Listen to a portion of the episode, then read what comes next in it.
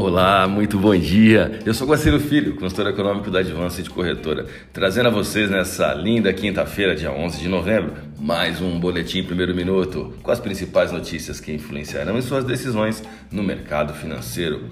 Bolsas mundiais. A bolsa de Xangai encerrou o dia com alta de 0,15%, enquanto a bolsa japonesa Nikkei alta de 0,59%.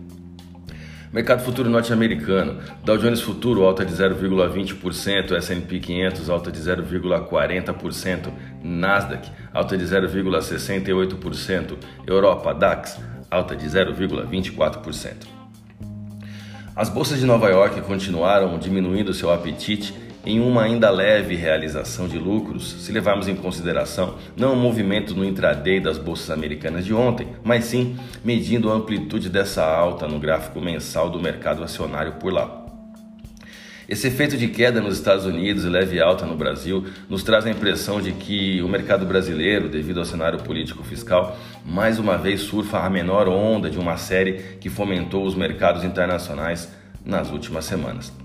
O Ibovespa fechou em alta pelo segundo pregão seguido nesta quarta-feira, refletindo alívio com a aprovação da PEC dos precatórios na Câmara dos Deputados, com alguns bancos de varejo do Brasil emitindo a fala de seus respectivos executivos, adotando um tom mais positivo para 2022.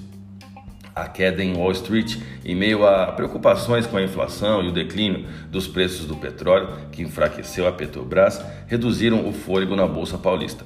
O dólar registrou leve alta contra o real nesta quarta-feira, em linha com a força internacional da moeda norte-americana após dados de inflação dos Estados Unidos, mas expectativas de juros mais altos no Brasil limitaram os ganhos, uma vez que um maior prêmio no Brasil funciona como um verdadeiro imã, principalmente com o fator risco mais bem controlado.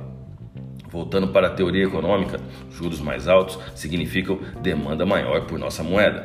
O dólar futuro, cujas operações vão até após ali as 5 da tarde, tiveram alta de 0,34% nesta quarta-feira, indo a 55175. Apesar da movimentação desta sessão, o real ainda apresentou desempenho superior a vários dos seus pares emergentes e mais cedo, o dólar chegou a cair 1% frente à moeda local, indo à taxa de 5,4362 na venda na mínima do dia.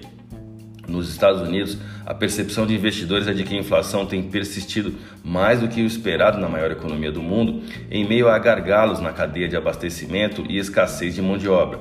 E isso poderia levar à pressão para que o Fed aumente os custos dos empréstimos mais cedo do que o esperado.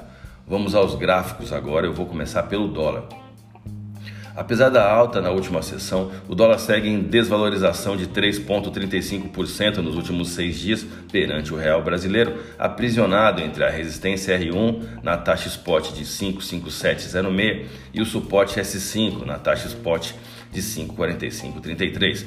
A divisa norte-americana registrou um volume de negócios no último pregão de 196 bilhões de reais em contratos futuros de dólar negociados na bolsa brasileira, alta de 0,24% no dólar à vista e taxa spot de 5,4910. Olhando para o euro agora, houve um rompimento na última sessão no suporte S2, presente na taxa spot de 63107 para a paridade euro-real brasileiro, que agora caminha em direção ao próximo suporte na faixa de 6,2582. A moeda da zona do euro encerrou o último pregão com taxa spot de 6,3022 e baixa de 0,12%. A minha dica, você já sabe, siga nossos boletins para ficar sempre conectado às principais notícias.